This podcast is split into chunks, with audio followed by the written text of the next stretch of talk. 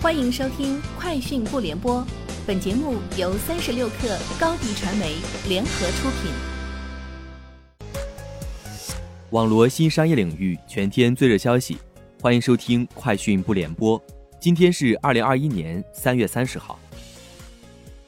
近日，YY 直播宣布推出首档明星与主播联动的精品直播综艺《主播向前冲》。这是 YY 直播推出的新一档线下室内竞技直播综艺。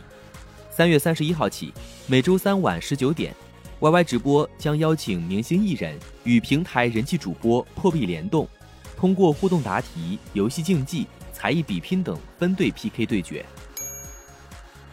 去哪儿数据显示，三月二十八号新航季第一天，国内机票预订量较前一天增长两成，其中。清明小长假期间，机票预订量增长百分之二十五；五一期间，机票预订量增长百分之十四。海南、云南、新疆、四川、广西等传统热门旅游目的地，五一期间的往返机票搜索量、预订量大幅增长。今年五一期间，机票平均价格达到九百七十八元，较二零一九年同期增长一百九十三元，增幅达到百分之二十五。数据显示。二零二零年全球智能手机显示面板市场总收入为四百三十亿美元。二零二零财年中，三星显示器收入份额为百分之五十，占据了智能手机显示屏市场的领先地位。紧随其后的分别是京东方，收入占比百分之十五，和 LG Display 收入占比百分之八。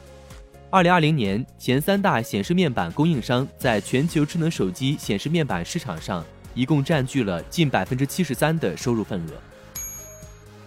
数字人民币试点工作稳步开展。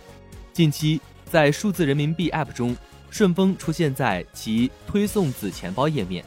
这意味着用户在顺丰速运 App 内支付快递运费时，基于数字货币子钱包调用钱包中的资金，使用小额免密支付服务，相应的订单会显示支付方式为自动扣费。小米集团公告称，公司董事会正式批准智能电动汽车业务立项，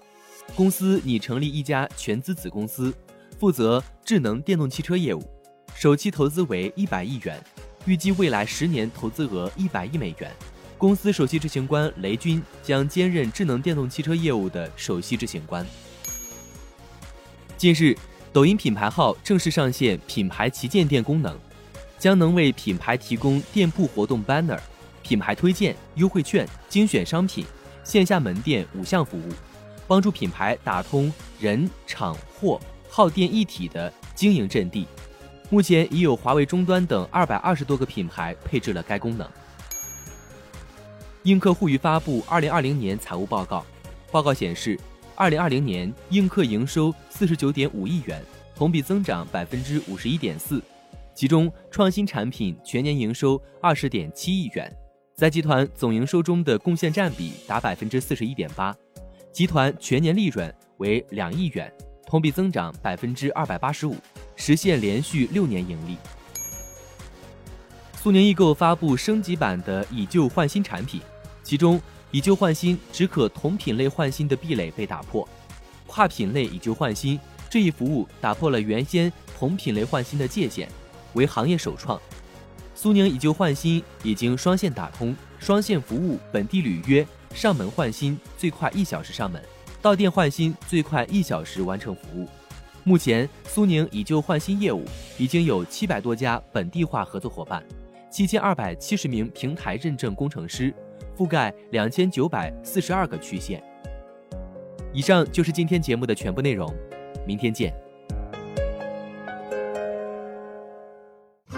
高迪传媒为广大企业个人提供微信视频号代运营服务，商务合作请关注微信公众号“高迪传媒”。